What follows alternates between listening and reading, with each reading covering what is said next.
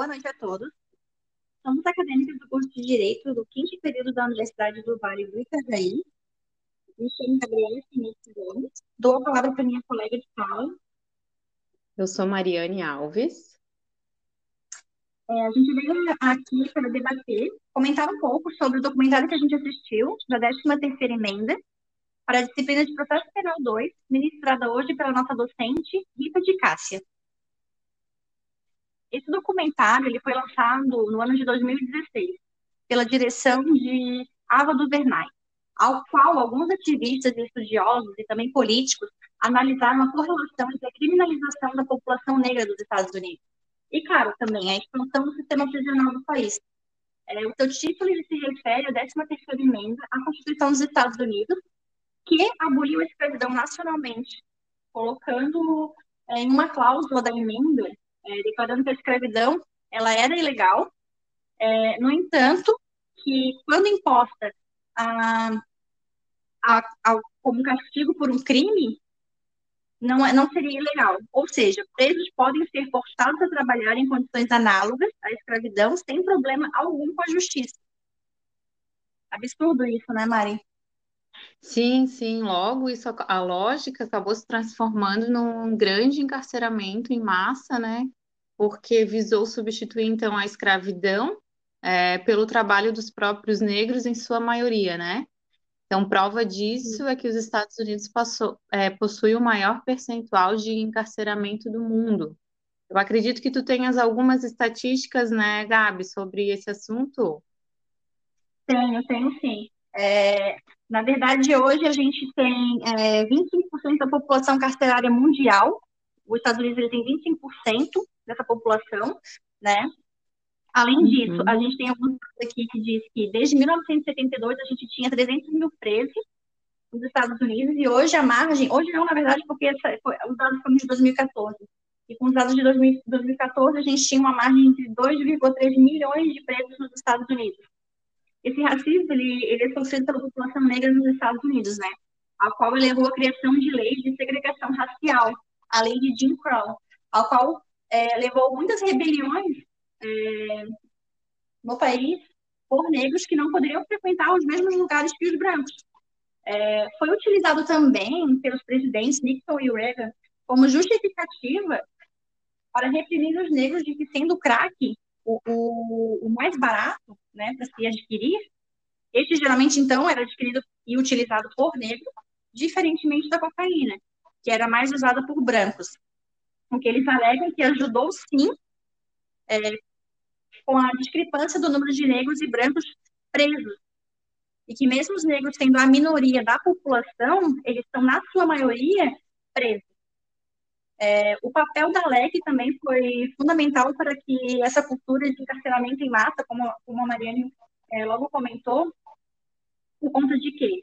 Porque essa organização ela era comandada por diversas empresas e políticos de alto cargo, que visavam apenas a riqueza. Né? Essas organizações elas, elas eram ligadas, são ligadas ao governo e recebem pelo serviço prisional.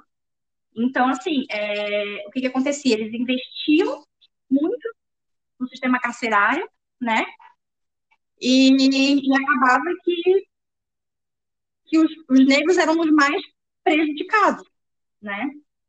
Sim, né, Gabi? Todo o lucro que está por trás desse encarceramento, né, inclusive a substituição de penas por penas é, de condicionais, incondicionais, que a, a, a, monitoração por GPS né, dessa, desses presos acabou trazendo um grande lucro também hoje em dia para essas novas empresas, né?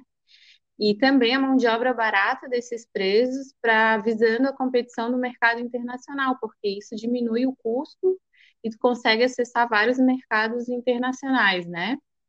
E uhum. fora a questão de que eles sujeitam esses trabalhadores a uma má remuneração e sem garantia de direitos trabalhistas, né? E o que também outra questão que nos faz pensar é que todo esse encarceramento, a gente acredita que naquele país, como é divulgado na mídia, as leis funcionam, as prisões funcionam e não há espaço para o crime naquele país.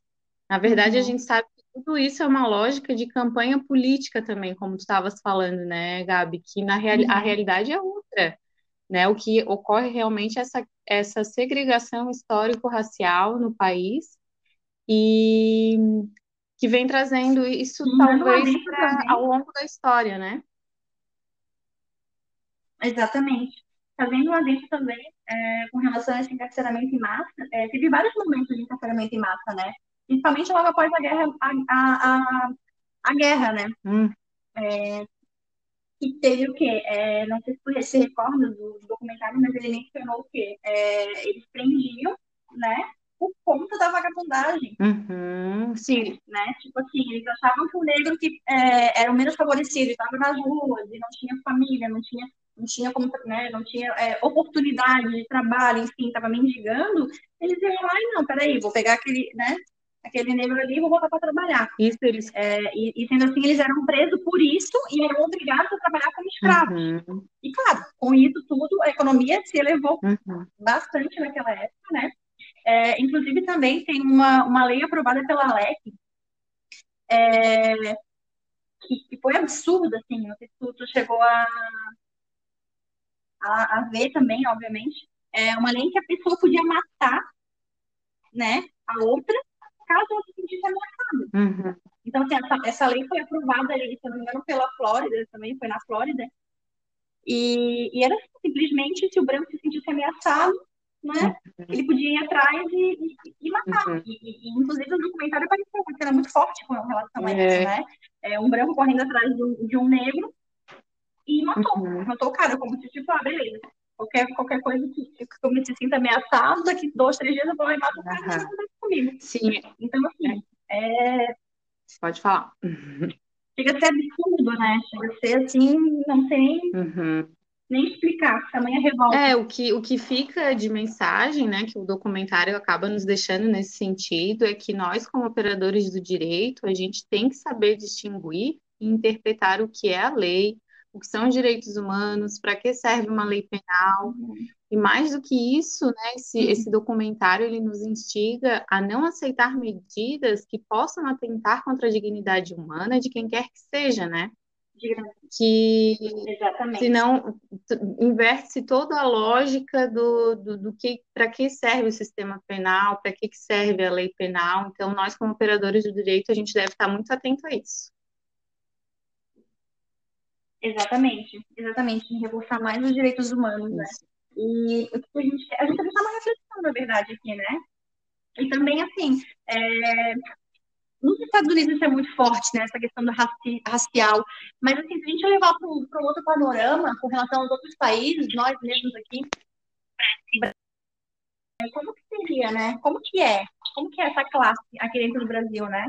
Com relação aos negros? Existe também esse, esse racismo, esse, esse, toda essa parte preconceituosa em que, em que se que um branco e um preto estiverem no supermercado e aí um, o branco roubar, é, para quem que vai ser a culpa? Vai ser preto, porque é preto, né?